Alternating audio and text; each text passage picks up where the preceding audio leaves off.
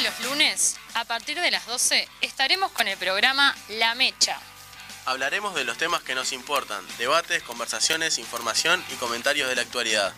Vos, ¿de qué lado de la mecha estás?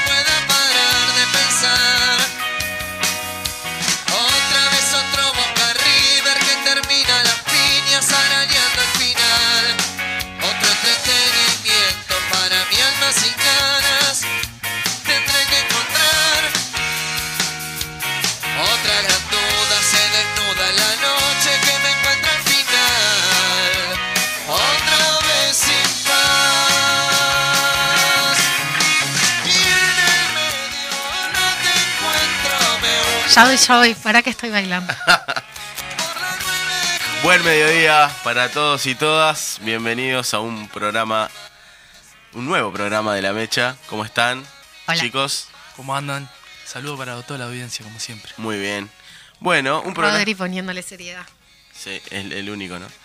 Bueno, tenemos un programa bastante cargado hoy, eh, con muchas cosas, eh, en realidad dos, pero como es de una hora es bastante. Eh, va a estar Florencia Alonso, la politóloga, en instantes al aire, hablando de eh, las elecciones de medio periodo en Argentina, que en realidad son las primarias de las elecciones de medio periodo. Me ahogué de decir todo eso, pues, es increíble. Este, bueno, y va, va a estar ella eh, para hablar de, de eso. Mm, ayer hubo un vivo de Te digo la otra, ese programa que salía en la Uniradio y que ahora, eh, bueno, a veces hacen especiales de YouTube y esas cosas. Y bueno, eh, en la segunda parte vamos a tener a Florencia de Lemonier y Tamara García del PITCNT para hablar del paro de- del día miércoles. Así que bueno, bastante, ¿no? ¿Qué les parece? Cargadito. Sí. Y vamos a comentar unas mínimas noticias. Eh, la primera que, que queríamos, bueno, yo quería comentar era el, bueno, el fallecimiento de Enrique Januzzi. eh, que bueno, yo lo admiro mucho, lo admiraba mucho. Y, y- y es un referente para, para, para mucha gente y para mí en particular. Y quería, quería decirlo al aire. Eh, y bueno, y lo más este, relevante del fin de semana fue que empezó el torneo de clausura, ¿verdad, Rodri? Así es, antes que nada, saludo bien grande a la familia de- del Quique Januzzi, que dejó, entre otras cosas, como la muletilla de se comió la pastilla. Te comiste la pastilla, Januzzi. No, ayer en Universal, eh, tras- estamos hablando de otra radio. Qué bueno. No, 970. pero bueno, corresponde, corresponde. Eh, Si hablamos de Januzzi, hablamos de Kesman y Ariel Claro, Lugono, claro. la 970. se le hizo un homenaje una- en la transmisión antes del partido y hablaron Toyo, yo qué sé, Álvarez de Ron, un montón de gente que ha estado vinculada. Y bueno, eh, tenía más, más de una frase, a eso quería ir. Le puso, por ejemplo, el, el investigador a Faría, que es uno de los... de Ernesto los Farías, coment- sin ese. de los comentaristas de, de Kesman ahora y un montón de, de cosas. Este, bueno, lamentablemente eh, falleció ayer sorpresivamente, además. Eh, bueno, torneo clausura. Arrancó el torneo clausura que no le pudimos prestar mucha atención realmente porque estuvimos con un fin de semana bastante atareado. Sí, eh, hubo convención de Montevideo de la UJC y fue, yo fui a la apertura y, mm, y es increíble la cantidad de gente que, que milita en la UJC. El- el- 200 delegadas plenas eh, hubo este fin de semana. más, eso solo Montevideo, así que tenés el interior y todo, digo, o sea... No, y, y camaradas que, que integran la juventud en Montevideo y no, no participaron como delegadas plenas, Ahí o sea que claro. Ayer en el cierre 200. había 125, 128 personas. Muy bien. Y bueno, no, en realidad eh, yo fui y me quedé contento porque la verdad que uno ya está un poco más viejo y piensa también de que, de que, es salado que haya juventudes organizadas en la izquierda y en el Frente Amplio.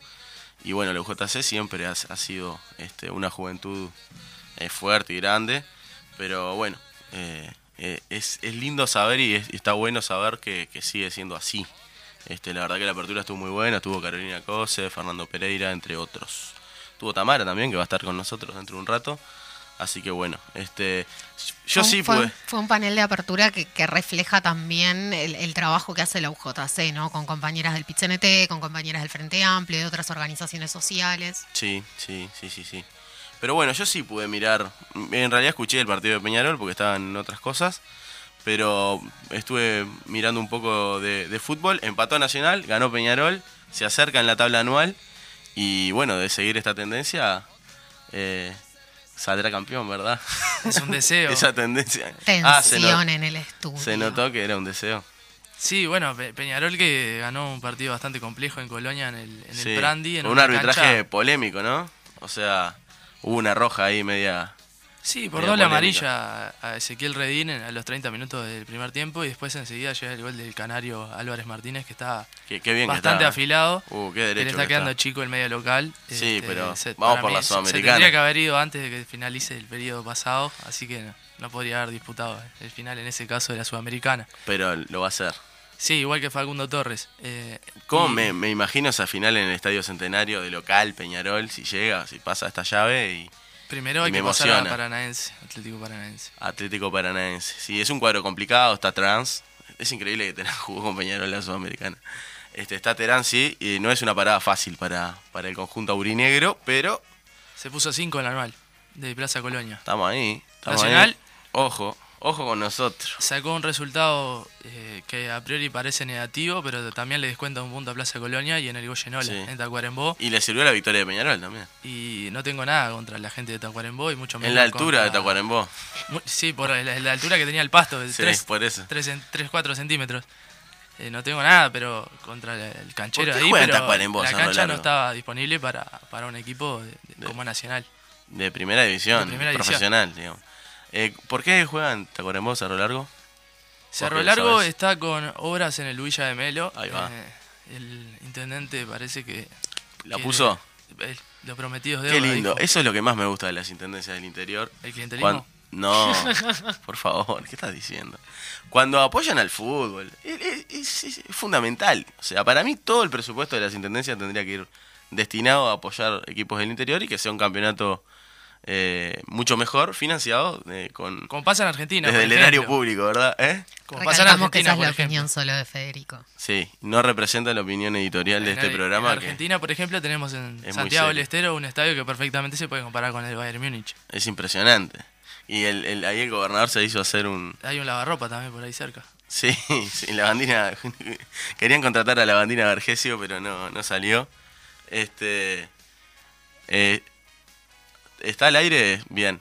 Bueno, y hablando de Argentina, eh, estamos al aire, no desde Argentina, sino desde Uruguay, pero para hablar de las elecciones en Argentina con Florencia Alonso, eh, que es licenciada en Ciencia Política por la Universidad de la República y también tiene este, una maestría que tiene un nombre muy largo eh, de la Universidad Complutense de Madrid, que capaz que Florencia lo puede decir al aire. Hola Florencia, ¿cómo estás? Hola, ¿cómo están? Buenas tardes para todos. Sí, es un poco largo el, el nombre. Es en Parlamento, Estudios Legislativos y Elecciones. Casi nada. Pero no tengo problema si le dicen Ciencia Política igual, así que todo bien. Ah, una maestría, bueno, está bien, corresponde. Yo le estaba diciendo a Florencia antes de, de- de salir al aire, eh, hoy, hoy de mañana, que eh, es raro que a la gente que tiene una maestría no se le dice magíster, se le dice o licenciado, o si es doctor, doctor. Pero, ¿no les parece raro eso? No. Me miran Es con cierto, cara de sí. qué taradez estás diciendo. No, a, ¿no? mí- Se a les mí, a mí dice no, me dicen mucho magíster en general, así que por ahí tenés un punto. Sí, bueno, muy bien. Bueno, ayer estuve eh, bastante prendido a la transmisión de Te digo la otra, ahora estaba mirando un poco también. Eh, estuvo larga, ¿no? Cuatro horas de, de transmisión. Estuvo larguita, sí. Estoy empezando a entender a, a estos millennials que hacen Videos cortos. jugando. En la época- Medio, medio como eBay, que decirte, pero no, la verdad que estuvo, estuvo muy bueno. Tuvimos buenos invitados, estuvimos casi cuatro horas. Sí, sí, tuvieron muy buenos invitados, además de ustedes tres que también este, saben mucho. Y me asombró mucho lo que saben. O sea, son unos frikis de, las, de los partidos políticos, de las elecciones, de todo. Eh, es impresionante la cantidad de detalles y cosas que, saben y, y la verdad que a mí me encanta. Así que Me encantaría saber tanto de algo, pero también me gustó escucharlo. Estuvo muy bueno. Está bien, sí, hay algunos datos que a, a priori parecen innecesarios el resto de los días del año, pero que bueno, de repente una noche electoral Sí. eh, pueden tener su, su utilidad, pero sí, la verdad es que, bueno, fueron unas elecciones, eh, las pasos son, son unas elecciones que en general este, mm, no suelen tener un final eh, tan claro, digamos, al día siguiente como, como las de ayer, ¿no? Porque eh, nosotros comentábamos al comienzo del programa que, bueno, ya van varias emisiones de, de Te digo la otra en, en paso en Argentina, eh, son las terceras en realidad, entonces así a nivel de, Es que de medio término. Argentina para el politólogo es espectacular. Claro, y siempre suele suceder que, bueno, que todo el mundo se autoproclama ganador por algún motivo, ¿no? Entonces decíamos, Claro. Seguramente si eh, Juntos por el Cambio ganara en, en Cava, en la ciudad de Buenos Aires, va a decir que ganó las elecciones, lo mismo va a decir el kirchnerismo si gana en provincia de Buenos Aires, entonces como que cada uno tiene como su, ¿no? Su porotito ahí para decir yo gané por algo. Pero no- Ayer no la verdad caso. es que a todas luces fue una derrota del oficialismo, entonces en ese sentido fue como una noche electoral bastante clara, ¿no? Eh, Sí, realmente sí. eh, la, la coalición del Frente de Todos tuvo una pésima noche. Flor, si querés, podemos contarle un poco a la gente qué son las PASO y porque es una cosa bastante intrincada, sobre todo para un país como el nuestro que es unitario y no es federal y no tiene esa complejidad. Sí, tal cual. Bueno, primero que nada iba a comentar, las pasos son las primarias abiertas, simultáneas y obligatorias, que, bueno, en realidad son las elecciones internas de los partidos, lo que vendría a ser en Uruguay este, las elecciones internas que tenemos en junio, digamos, antes de eh, la, la elección nacional en, en octubre y después noviembre, eh, con algunas diferencias, por ejemplo, que son obligatorias para la ciudadanía, no solo para los partidos que están obligados a comparecer, sino también los ciudadanos están obligados a, a ir a las urnas. Acá las elecciones internas de los partidos son voluntarias. Claro, claro. ¿qué- qué- qué Pero además hace? son las internas de una elección de medio periodo, que no elige presidente. A, a eso iba. Además, hay, hay una, una implicancia que tiene el hecho de que sean obli- obligatorias, es que son vistas como una mega encuesta, ¿no? O sea, que, que en realidad, Claro. este, en general, puede ser la antesala de lo que va a terminar ocurriendo en la elección general. En este caso en particular, además, se trata de unas elecciones de mitad de periodo. O sea, es la, C de las elecciones, porque es la, Claro. la interna de las de medio periodo. Tal cual. Argentina tiene un sistema, eh, digamos, de, de organización de las cámaras y, y de elección legislativa muy similar al de, al de los Estados Unidos, en realidad, que es esto de que, bueno, parte del Parlamento se renueva sobre la mitad del periodo y no necesariamente con eh, la elección presidencial al mismo tiempo, como sucede en la mayoría del continente eh, latinoamericano. Sí. Entonces, esto es siempre una prueba de fuego muy importante para los socialismos, ¿no? Porque son una serie de bancas en ambas cámaras que se ponen en juego en la mitad del periodo del presidente. Sí, bueno, no es tan, tan eh, duro, digamos, como el de Venezuela, que, que en el medio del periodo renueva todo el- la Asamblea Nacional, ¿no? Que es un caso muy particular, me acordé ahora de eso, no sé en qué estaba pensando Chávez cuando hizo eso. Pero bueno, en la mayoría de los países sí, se elige con el presidente y está, en, en Latinoamérica por lo menos, ¿no?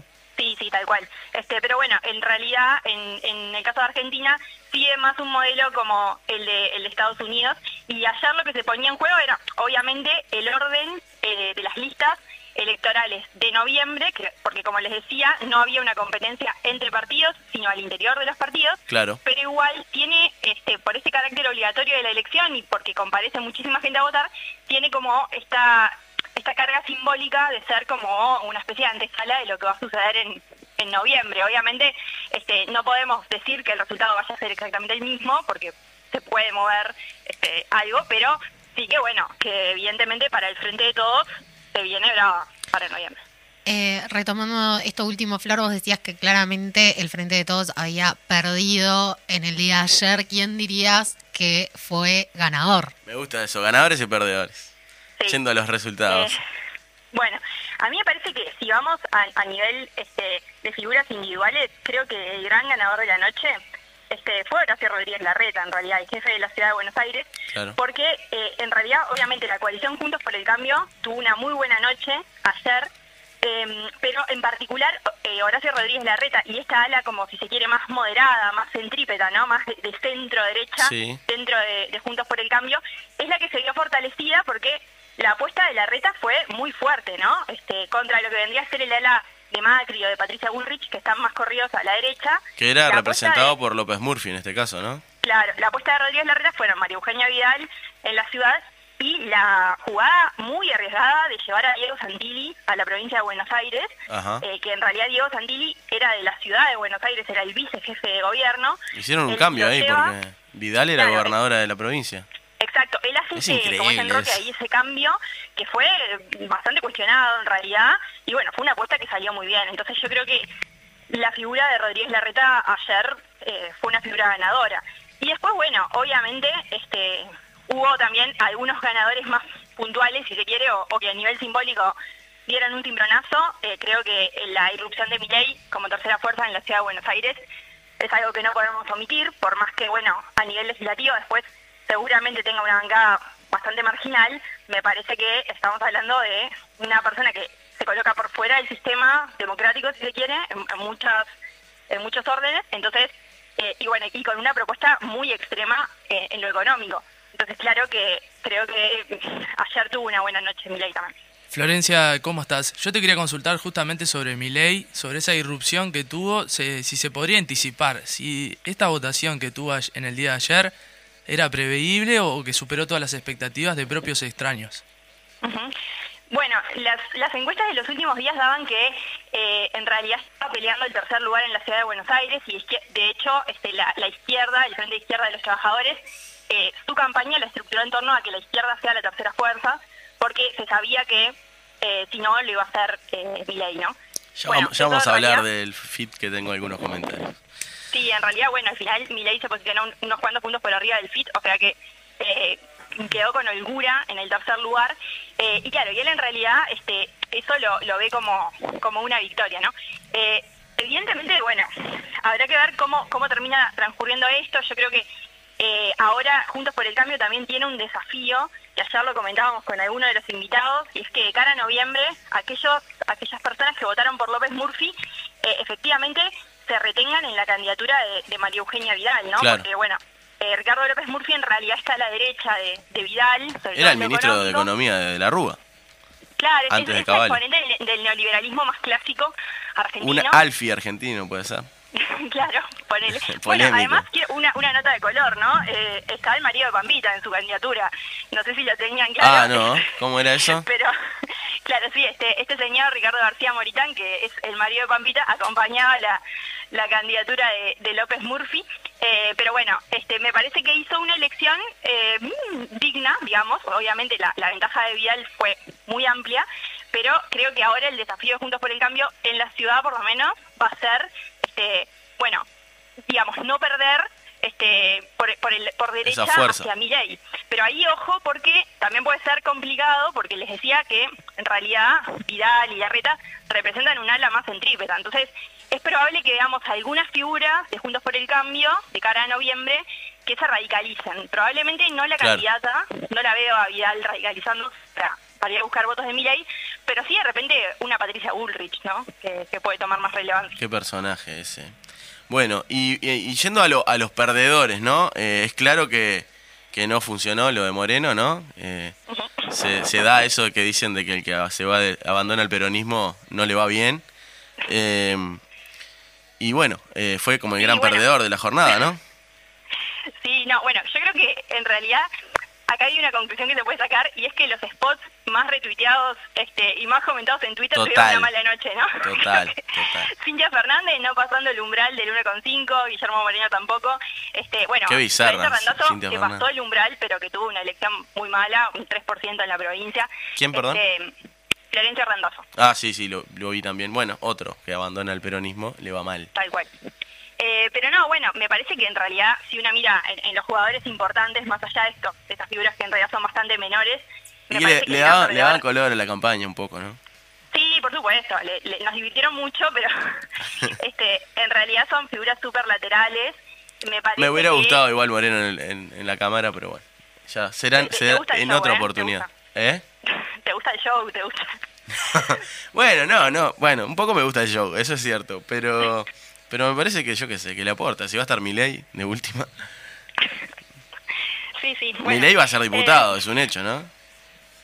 Sí, sí, claramente, sí, Milei va a ser diputado, eh, pero no, me parece que si miramos a nivel individual, yo creo que, el, así como les decía, el gran ganador fue Rodríguez Larreta, creo que el gran perdedor es Alberto Fernández. Este, Por supuesto. Y, y me parece que no solo porque es el presidente de la República y su coalición fue derrotada, sino porque además los dos candidatos de provincia y de Ciudad de Buenos Aires son albertistas. O sea, Sí. no son kirchneristas, sino que son del riñón, del núcleo duro de. Alberto Fernández. Eso te iba a Tanto consultar. Leandro Santoro como Victoria Tolosa Paz fueron elegidos por Alberto personalmente. Sí, eh, bueno, sí. eh, hay una cosa, creo que es muy clara ahí, ¿no? Eh, me parece que Tolosa Paz no tiene eh, el perfil de un candidato peronista, claramente, es otra cosa. Y Santoro es radical, o sea, ni siquiera es peronista, es de, de la alianza y es alfonsinista, radical, lo dice, o sea, este militó en la, en la UCR. Entonces, claro, son dos candidatos que no, no van con el perfil, sí con el perfil que se, que se quiere dar con Alberto, que se quiso dar con Alberto, que tenía que ver con, con, me parece, lavarle un poco la cara, darle un aire más socialdemócrata, más progresista al, al, al frente, pero eh, claramente sabemos que los votos eh, muchas veces no acompañan ese tipo de, de figuras en Argentina, ¿no? Sí, claro, bueno, ahí yo, yo te escuchaba, Pe, en realidad en el caso de Ciudad de Buenos Aires la jugada no pareció mala a priori, la verdad, porque eh, la Ciudad de Buenos Aires siempre le fue esquiva al PJ, al peronismo.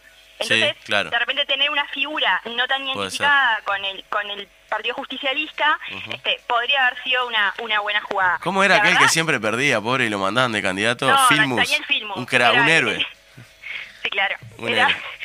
Era el derrotero de- del kirchnerismo en, en- Y terminaba de legislador de la, de la ciudad a veces. Era eh, pobre Filmus, la verdad que... Sí, pobre señor, porque No sé, aparte será- Mauricio Macri le ganó tantas elecciones que realmente... Sí, será embajador ahora en algún lado. No sé en qué anda. Este, pero, pero no, me parece que, que en el caso de la ciudad, igualmente, si bien se esperaba, obviamente, una derrota en Ciudad de Buenos Aires, que, que es lógica y que, como les decía, hace 15 años que el PRO gobierna la ciudad, este, Sí. y no se esperaba una derrota de esta magnitud, o sea, se perdió por 24 puntos, realmente fue un baile. Y si vamos a la provincia de Buenos Aires, eh, bueno, es, siempre es la joya de la corona. Una cosa importante es que la provincia de Buenos Aires representa el 38% del padrón electoral. Entonces, eh, se Claro, juega un partido muy importante ahí. Es la circunscripción que elige más diputados. Y, y bueno, claramente... El que eh, gana la provincia gana el país, ¿no? Es como Canelones acá. eh, Una comparación muy tirada de los pelos, ¿verdad? Eh, claro, sí. Bueno, no necesariamente, pero en general sí puede ir de la mano. eh, y me parece que, mm, que, que- que también es una circunscripción que siempre le fue muy afín al peronismo. Sí. Aunque ayer eh, Mauro, mi, mi compañero de la otra, me decía que eh, es algo cierto y que, y que en las de mitad de término al kirchnerismo no se le da en la provincia. Recordemos que en 2009 Néstor Kirchner fue el candidato... Marchó con de eh, Narváez, ¿te acordás? Perdió con de Narváez, exactamente, a mitad de término. Con Tinelli haciendo este, campaña este, abierta por de Narváez, ¿no? En 2013, eh, Martín Insaurralde, un candidato muy de Cristina, perdió con Sergio Massa, que en ese momento estaba afuera en el Frente Renovador, eh, y bueno, y después lo que fue la derrota de Cristina Fernández de Kirchner contra un ignoto como Esteban Bullrich en Sí, 2017, sí, ¿no? sí. Entonces, eh, Pero que la posicionó también, creo. O sea, fue le permitió sacar conclusiones al peronismo, me parece. Porque de ahí se, que- se crea el frente de todos después, digamos. O sea, con, sí. con Cristina no alcanza, pero, pero sin Cristina no se puede. Esa sería la, creo, la conclusión que se sacó. Que era Máximo Kirchner el principal, creo, este armador de, de eso. Sí, bueno, también este se metió a Sergio Massa para adentro, que creo que eso fue muy Sí, importante, porque este eh, evidentemente él era una tercera fuerza interesante en la provincia de Buenos Aires, pero mm, sí, yo creo que eh, evidentemente eh, ahora de, de cara a noviembre se, se abre una situación bastante complicada, también eh, creo que Alberto tuvo una derrota como en dos frentes, ¿no? Una es obviamente hacia afuera este, y hacia lo que es el país y también hacia lo que es este, a nivel internacional. A Argentina se le viene una negociación con el Fondo Monetario Internacional ahora, o sea, Alberto tiene que ir a negociar con el fondo siendo un presidente perdedor, lo cual no es poco. Está débil. Eh, y a su vez se le viene una, una derrota interna, ¿no? Porque la interna del Frente de Todos es sanguinaria en este momento. O sea, la cara que tenía Cristina ayer de- fue, Sí, sí. lo Eh, decía esto, todo. esto ¿no? se la va a cobrar. Claro, este, ahora, ahora tanto- ya está, fuiste.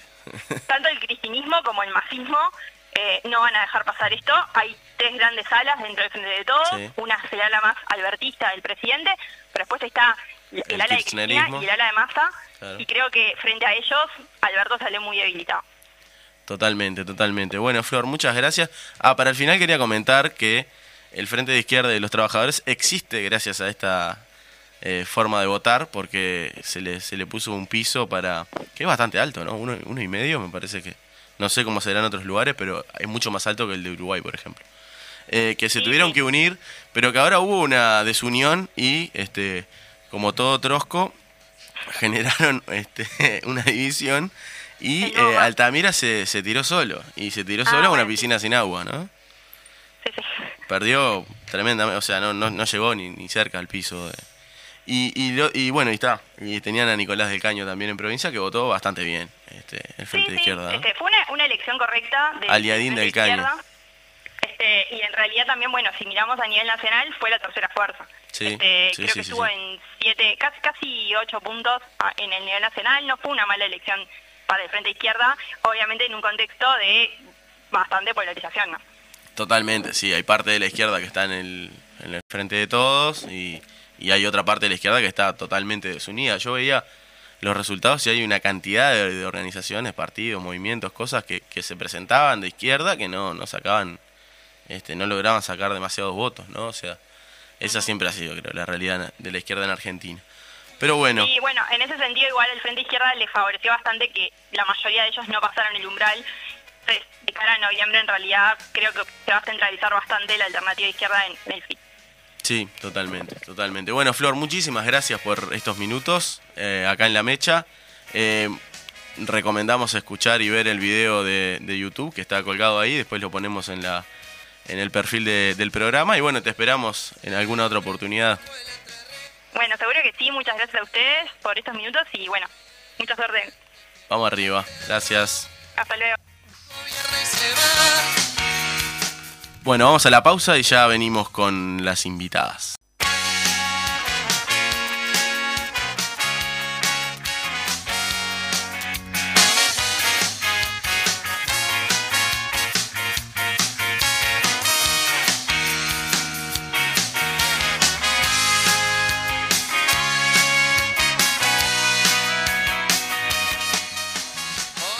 Volvemos a la mecha y ya le damos la bienvenida a nuestras otras invitadas que están en estudio, Flor Leimonier de Sutel y Tamara García de Fuesis. Buen día.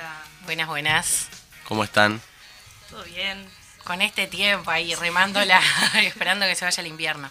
Eh, sí, y aparte es sorpresivo. Sorpresivo para mí que no miro el pronóstico, ¿no? Pero en un momento me levanté, estaba lindo, me vine en el bond y hay niebla, parece de Londres. Pero bueno, Eh, así es la primavera en Uruguay, o el inicio, el, el principio de la primavera que ya se viene en una semana. Bueno, eh, ¿quieren hablar de fútbol? Podemos hablar de fútbol, pero la idea es hablar del paro general del día miércoles, que es a partir de las 10 de la mañana, ¿no? Durante todo el día y que, eh, bueno, va a también tener una gran movilización en, Montevideo. Bueno, la primera pregunta obviamente es por qué el paro y, y qué características tiene. Y el paro es una síntesis de algo que venimos laburando ya hace un año más o menos o un poco más. Tuvo que ver, eh, cuando nosotros salimos a, y pensamos en la recolección de firmas, tenía que ver con una cuestión de, de sí, ir contra una ley que era nefasta, pero además generar una acumulación en el campo popular, poder conversar con los vecinos, con las vecinas y con todas las organizaciones que hay en la vuelta. Y este paro va a ser una síntesis de eso, porque más allá de los problemas objetivos que, que tenemos en, en la cotidiana, el hecho que vengan, que se sumen los colonos, por ejemplo, las cooperativistas, las compañías de las ollas populares, demuestra que esto va que es muchísimo más amplio que una cuestión que tenga que ver con trabajo, rendición de cuentas y negociación colectiva. Exacto, como decía Tamara, forma parte de un proceso eh, que no, es un paro aislado, sino que es continuidad de todo el proceso que fue de despliegue, de recolección de firmas.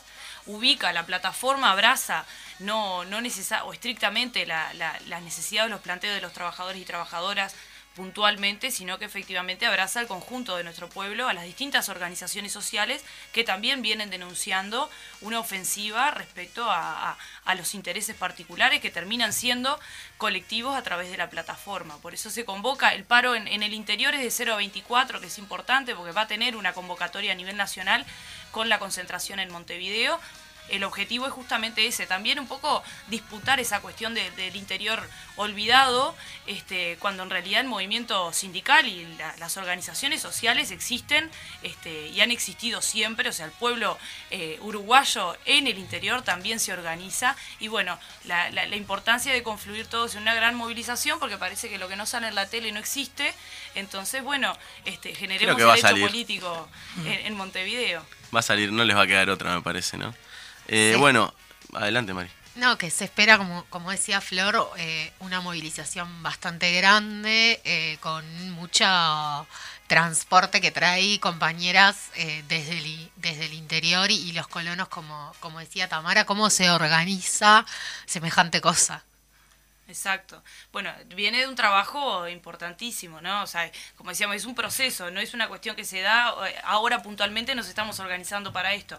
Requiere una, una organización específica, pero la realidad es que las recorridas a nivel nacional se vienen haciendo desde, desde el inicio o antes de la recolección de firmas, que las recorridas, este, que las reuniones con las distintas organizaciones sociales también se vienen generando hace un tiempo. Entonces, como decía Tamara, esto es como una, una forma de síntesis de todo ese trabajo. A los efectos organizativos, obviamente que hay un despliegue logístico importante que necesita este, atención o coordinación particular, pero en definitiva es, el resumen de, un trabajo que tampoco se termina el 15, ¿no? O sea, de síntesis hablamos como un resultado, este, como mojón, pero que en definitiva esto sigue, ¿no? Totalmente. Eh, ¿Creen que hubo una. se activó, que se activó más la militancia después de lo de, la victoria, de alguna manera, de haber llegado a la firma? Yo no sé, es, una sensación particular, no sé si la comparten, de que hay otro ambiente que parece, no sé, en algunos momentos los gobiernos del Frente Amplio, me acuerdo que hubo, este, en 2015 particularmente, fue un momento también donde, bueno, un poco eh, el gobierno tuvo que hacer, o tenía intención de hacer este, un ajuste, que obviamente no fue de la magnitud que de este que estamos viviendo, pero ahí se activó mucho la militancia y fueron, fueron creo que un par de años también desde la campaña electoral que había mucha mucha gente y estaba como muy mucha efervescencia, ¿no? No sé si lo notan ahora, pero yo particularmente me parece que sí. es una pregunta capciosa, capaz. No, creo que sí, porque es una cuestión bien subjetiva, pero el hecho en sí mismo, para mí es que la militancia ha continuado siempre. En todo caso, lo que cambió y mejoró fueron los ánimos. Claro. es una cuestión lógica, Bueno. porque después de eh, que gana la- las derechas, con toda una agenda restauradora, de retrocesos, antiderechos, con fundamentalismo religioso y sectores militares, y sí, es normal de que la gente se pueda sentir un poco deprimida de esto, por lo menos quienes soñamos con un mundo diferente. Entonces, este, es normal que eso pueda pasar y también es normal que cuando cumplimos una hazaña de tales características, el ánimo mejore un montón. Y sí, tenemos más ganas de, de poder salir. La primavera ayuda también, el invierno nos mata a todos. La primavera, ojalá que ayude, sí, porque ya me tiene podrido el invierno, pero bueno. Eh, bueno, eh, eh, quería mm, también si podían comentar la plataforma, más allá de que obviamente tiene un sentido político en el más amplio sentido de la palabra, como, como señalaban, que si se podía, si pueden comentar también la plataforma y, y bueno, también eh, las reivindicaciones del paro. Y bueno, en realidad, eh, como planteamos, la plataforma tiene, tiene un espectro bastante amplio, pero tiene ejes centrales. Primero, en primer lugar, reivindicar las 800.000 voluntades en pos de el inminente referéndum que vamos a tener, seguir ubicándolo en, en la agenda pública, porque para eso incluso es que alcanzamos la, la- la cantidad de firmas con, con- con la necesidad de discutir esto- estos cambios que se dieron a través de la ley de urgente consideración, que, efectivamente nos atraviesan a todos y todas. Eh, después está lo que tiene que ver con la defensa del trabajo, con la defensa del salario.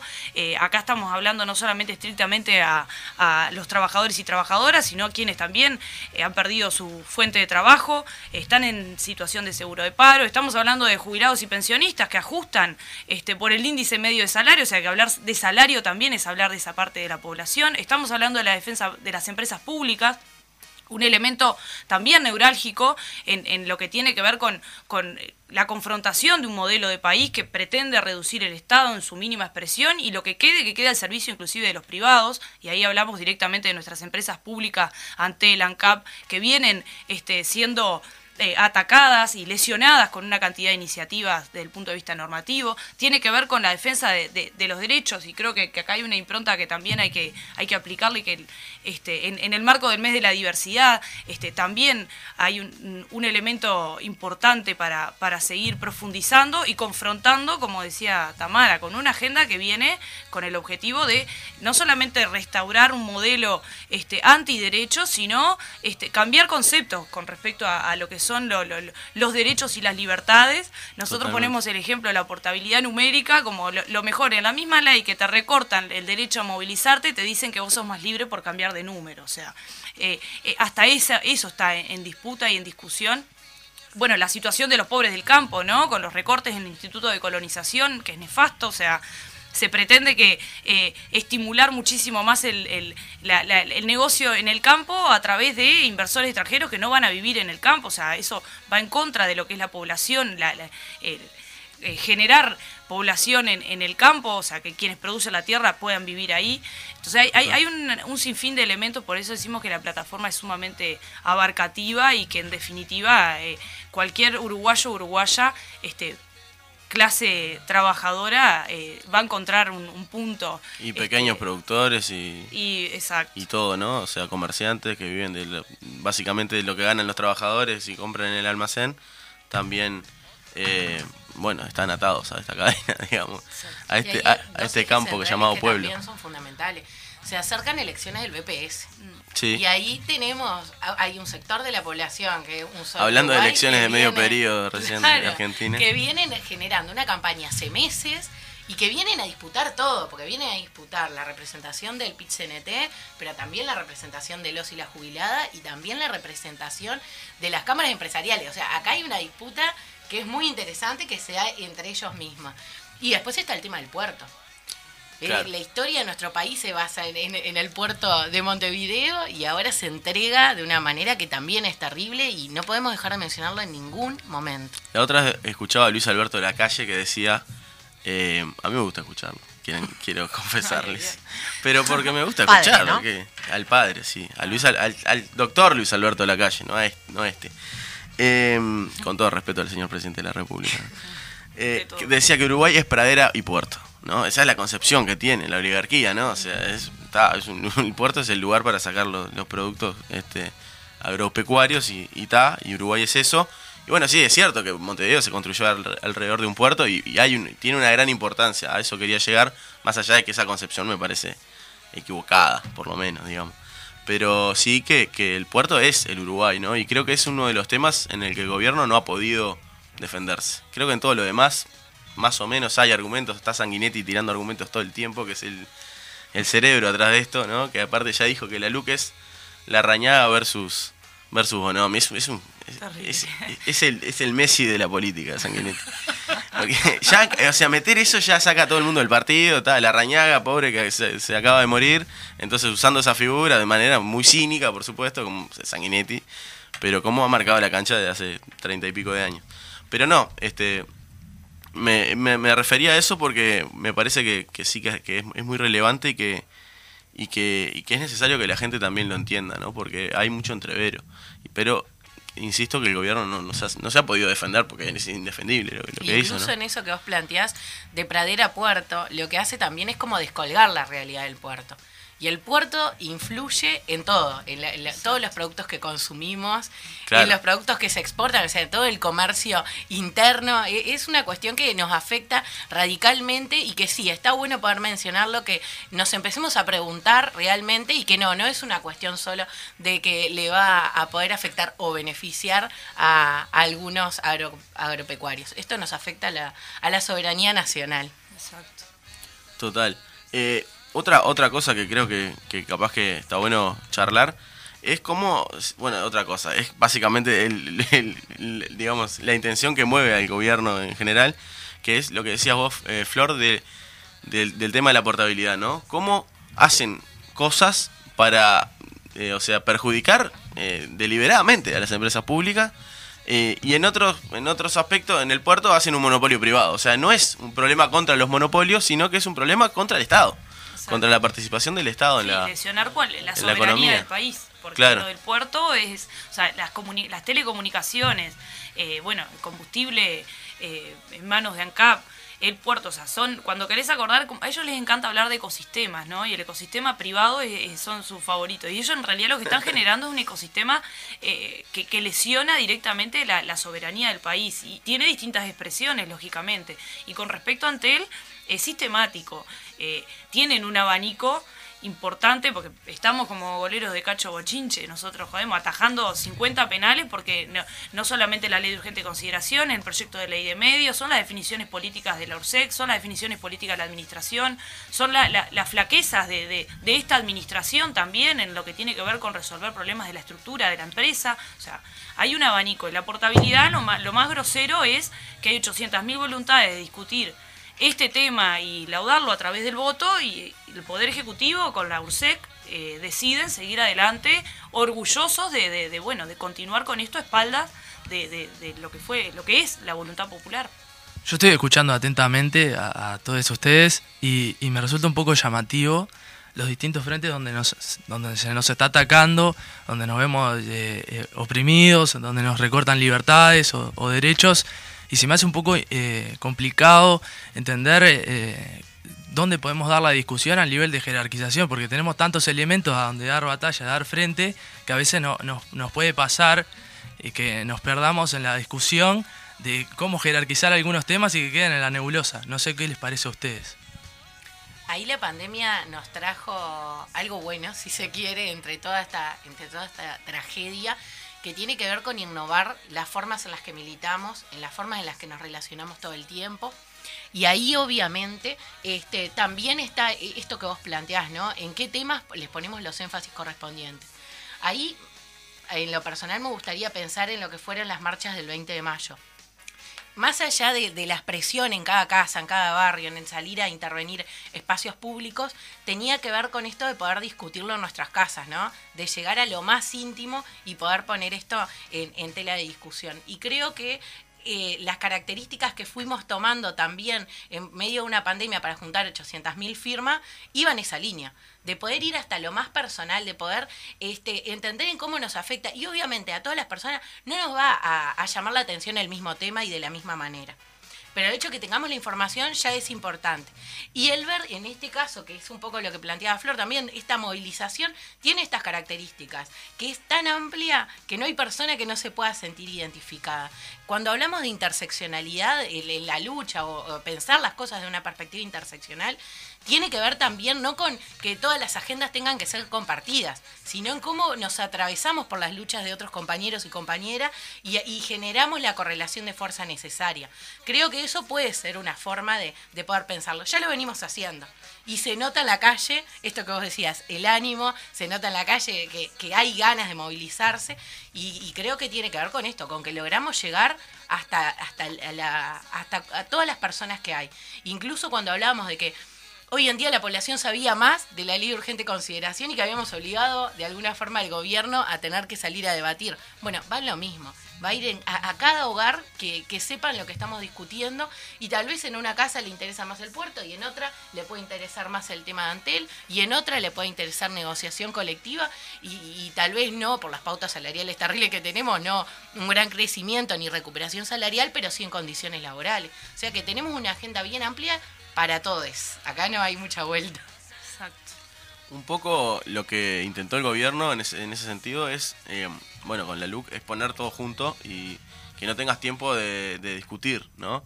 Y creo que ahora se le vuelve en contra de esa realidad porque como se lograron las firmas, creo que nunca esperaron que, que- que se lograran, ni siquiera esperaban, creo que, que se hubiera planteado un referéndum, ¿no?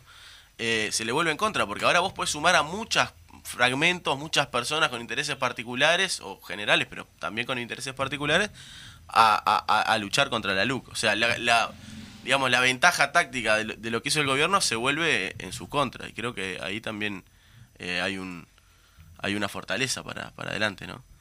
Y, y el movimiento social también aprovechó esa ventaja para fortalecerte, fortalecerse a, sí mismo y para construir más tejido social y movilización, porque también era algo que se planteaba, bueno, volver a, a unir esos diferentes movimientos que estaban tan dispersos y que las gurisas bien comentaban hoy temprano, la movilización del miércoles no es una movilización sola del movimiento sindical, está más que nunca acompañada por todos los otros movimientos sociales y populares que tenemos en nuestro país. Entonces, bueno, ¿cómo, cómo sigue esa perspectiva de, construcción de campo popular ahora también? Yo, eh, en esto de la alegría, yo creo que, a veces eh, confrontamos la discusión, ¿no? Estaba desmovilizado, estaba, o sea, quizás la, lucha estaba un poco más fragmentada, un poco en lo que decía este Tamara y, lo que decía Mari, ¿no? Eh, lo que nosotros logramos es generar la unidad de acción este, con, con, dentro de la diversidad y de lo, lo, lo transversal que son una cantidad de, de luchas que, que la plataforma por eso tiene la, capacidad de, convocar con estas características, pero que en definitiva la alegría tiene que ver más con el, con el proceso que estamos transitando desde el punto de vista de la unidad de nuestro pueblo. Y en eso es eh, el desafío es justamente seguir profundizando en eso.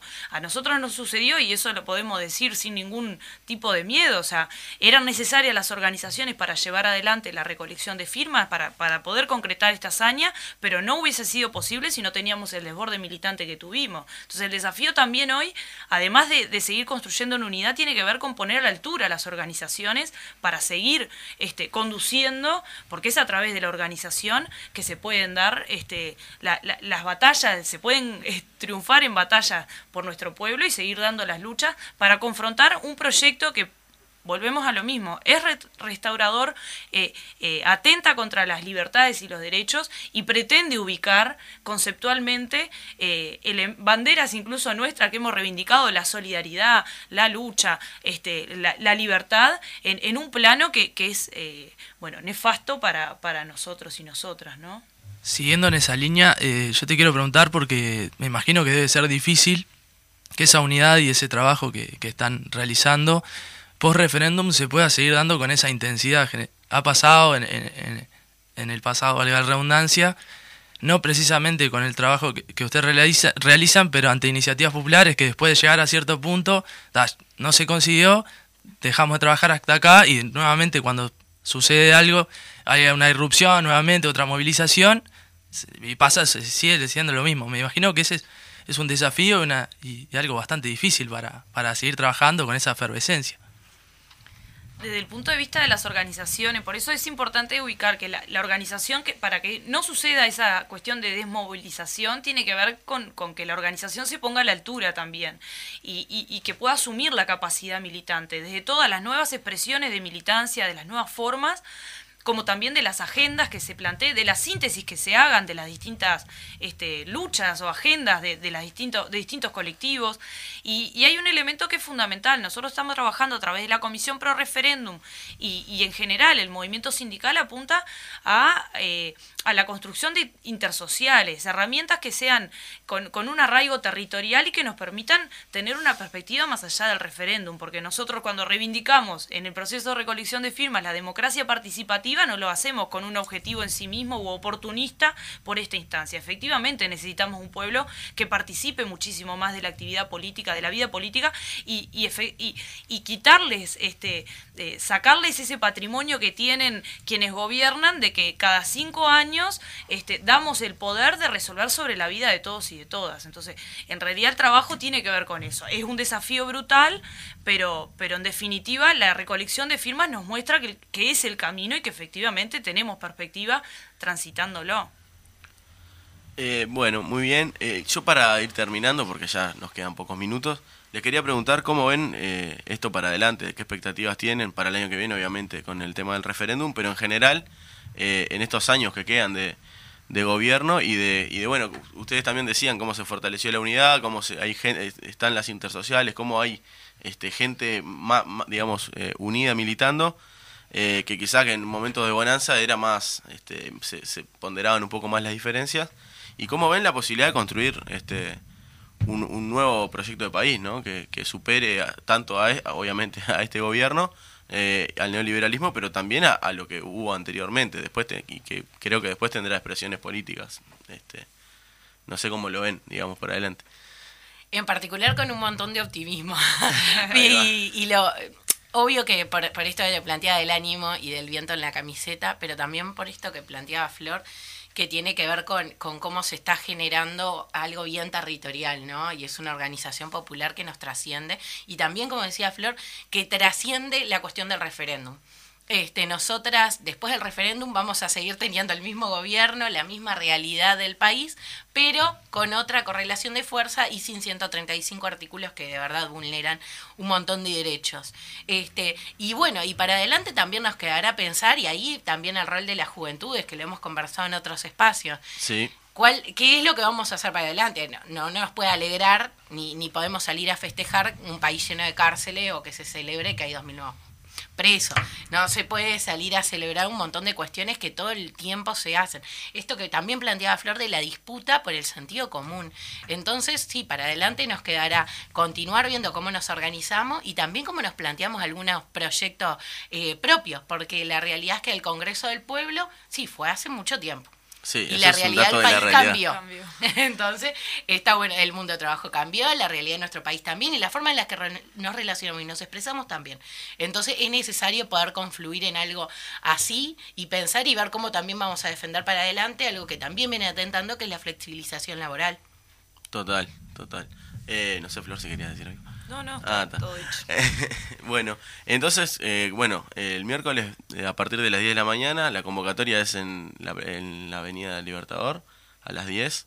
Eh, bueno, eh, una gran movilización y un paro general este, que coloque la, la plataforma de los trabajadores y las trabajadoras y de todo el campo popular eh, arriba de la mesa. No sé si quieren decir algo más. Si no, Agradecerles. agradecerles, Que el obviamente. miércoles es mi cumpleaños también, así que ¿El miércoles es tu todos. cumpleaños? Eh, Claro, o sea, es eso. Festejamos el cumpleaños el de. Florencia en Avenida Libertador a las 10 de la mañana.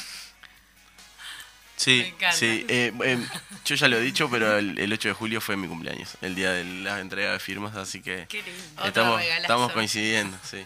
Este, nosotros eh, nos, nos quedan dos minutos, vamos a una pequeña pausita eh, y ya volvemos. Muchas gracias, chiquilinas. Bueno, eh, llegamos al final de otro programa de La Mecha. ¿Cómo pasaron? ¿Pasaron bien? Bien, bien. Bárbaro, bárbaro. Qué ganas que le pones, Mariana. ¿eh? Bueno, eh, tuve un fin de semana fin de agitado. semana complicado. Ajetreado. Bueno, el lunes que viene, ya sin Mariana, porque nos la sacamos de encima por dos semanas. No, tiene, tiene que estudiar, Parciales tengo. tiene parcial. Está muy bien. Eh, vamos a tener seguramente una gran nota, así que eh, espero que Jorge Suspenso. Jorge Suspenso, porque todavía no está confirmada, pero Jorge Suspenso viene. viene Jorge Suspenso, viene Capuzoto. Ah, no, no, no viene Capuzoto, tenemos una gran nota, eh, vamos a confirmarla durante la semana y le vamos a dar bastante publicidad, así que se van a enterar por las redes del programa. Y bueno, y si no, si no sale, eh, impro- improvisaremos, hablaremos de Netflix como la otra vez. O haremos otra cosa. o de fútbol. O de fútbol. Siempre hablamos de fútbol, lo que pasa. No, no hablamos del debut de Cristiano en el Manchester. Ah, sí, claro. Dos Qué goles. cuadro que tiene el Mancha. Qué cuadro que tiene el Mancha.